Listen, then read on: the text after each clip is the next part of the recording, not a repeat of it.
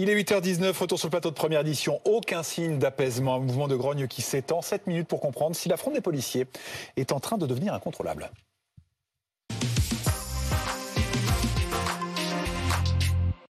Et on en parle avec Jean-Christophe Couvi. Bonjour, vous êtes secrétaire national du syndicat Unité SGP Police FO. Mélanie Vecchio du service police-justice de BFM TV est également sur ce plateau. Jean-Christophe Couvi, d'abord un mot sur l'ampleur du mouvement. Est-ce que vous avez des chiffres, une tendance? Est-ce que nous, on a le sentiment qu'il y en a de plus en plus? Oui, bien sûr. Euh, en fait, la grogne est partie de, Marseille suite euh, effectivement à ce qui, arrive à notre collègue, enfin à nos collègues. Et du coup, euh, c'est un sentiment vraiment qui ressort euh, d'abandon de la police, euh, où on est, on est vraiment à contre-courant de, ce que les policiers peuvent penser sur le terrain, en fait. Et donc, forcément, cette grogne, a commencé. Et elle continue. Et nous, on a lancé, notre syndicat a lancé le 562 pour permettre aussi aux policiers d'être quand même sur le terrain, dans les commissariats, mais en même temps en position de pause. C'est-à-dire vous vous déclarez en 562, quoi Oui, c'est ça, on se déclare en pause, en fait, en 562. On fait plus d'initiative, on fait plus de contrôle, euh, puisqu'on est accusé de, dès qu'on fait des contrôles d'identité, de faire des contrôles aux faciès, donc du coup, ben, on, reste, on reste en pause. Euh, si on fait des contrôles routiers, ça finit en, refus d'obtempérer. Du coup, bah, écoutez, on n'en fait plus, comme ça au moins c'est réglé. Euh, je pense que l'État va respirer. Enfin, vous voyez, c'est tout cet esprit, en fait, on est toujours montré du doigt, on est toujours soupçonné de plein de choses. Donc du coup, c'est un ras-le-bol général, on en a marre. Et on a l'impression qu'on n'est pas trop entendu, ni trop suivi par une partie de la justice. Hein. je dis bien une partie de la justice. Un, ras-le-bol général, mais concrètement, vous demandez quoi là?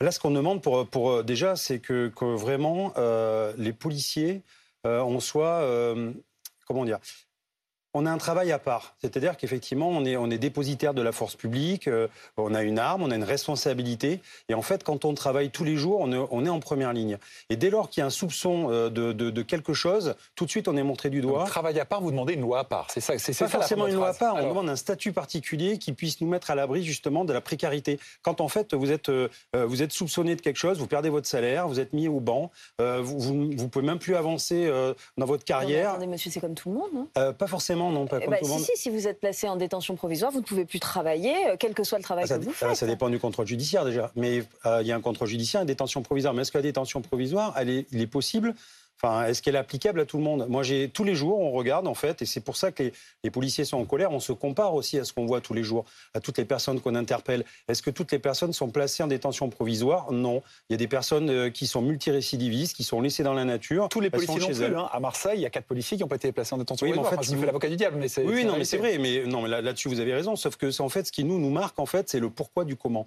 Pourquoi est-ce que euh, alors bien sûr, on peut comprendre que le juge émette des avis et qu'il se justifie. Mais pour nous, il nous paraît pas normal euh, euh, cet avis. Euh, je veux dire, le policier n'est pas un voyou, c'est pas quelqu'un qui tremble à la drogue, c'est pas un danger pour la société. Il peut être chez lui, il peut préparer tranquillement sa défense, comme beaucoup de personnes. Et d'ailleurs, les avocats, c'est ce ce qui ressort souvent, et c'est un peu comme les coussins à mémoire de forme, vous savez. C'est-à-dire que quand pour les délinquants, les avocats demandent effectivement à ce qu'on puisse préparer sereinement la défense et laisser les, personnes dehors, et, et c'est pas la même chose quand vous arrivez avec des menottes quand vous arrivez libre en comparution. Mais, et là, bizarrement, euh, certains avocats émettent le contraire. Donc mmh. voilà, donc nous, tout ce qu'on veut, effectivement, c'est que notre collègue puisse préparer sa défense sereinement et qu'on arrête de soupçonner tout le temps les policiers. Euh, on fait un métier à part, on a cette responsabilité, ce discernement.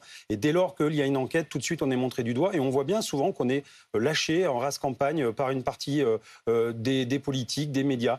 je rappelle juste, par exemple, qu'il y a une immunité parlementaire. Et ça, ça choque personne, en fait. Hein. Donc en fait, on voit bien qu'il y a aussi euh, on nous dit qu'on n'est pas au-dessus des lois, mais on n'est pas en dessous des lois. Et je pense qu'il faut un petit peu balayer aussi devant sa porte. Mélanie, qu'en dit le, ministère d'abord sur l'ampleur du mouvement? Est-ce qu'il y a une communication sur les chiffres? Aucune. Alors on a vraiment sollicité tout le monde, que ce soit la préfecture de police de Paris, la préfecture de police de Marseille, euh, la police, euh, Place Beauvau, le ministère de l'Intérieur. Alors je pense qu'ils les ont effectivement. en revanche, aucun chiffre officiel nous a été communiqué. Le ministre de l'Intérieur, il faut dire qu'il se trouve actuellement à Nouméa avec le président de la République. Il n'a pas parlé, on l'a vu hier, il ne s'est pas exprimé. Tout, il a juste fait passer un message via son entourage qu'il avait une très grande confiance euh, dans le DGPN, Frédéric Vaux, qui s'est exprimé dans les colonnes du Parisien.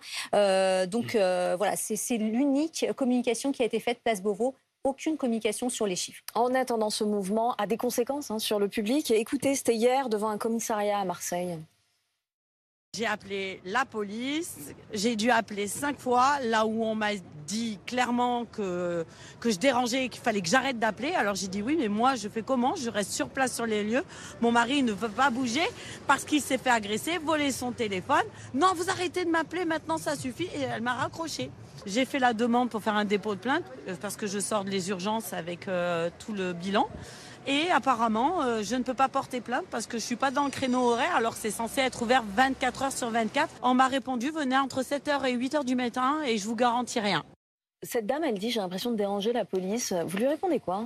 Ah, C'est pas qu'on dérange la police, c'est qu'en fait, euh, on voit bien aussi toute l'utilité, toute l'utilité, pardon, de la police. je veux dire, la police souvent elle est décriée, elle a tous les mots.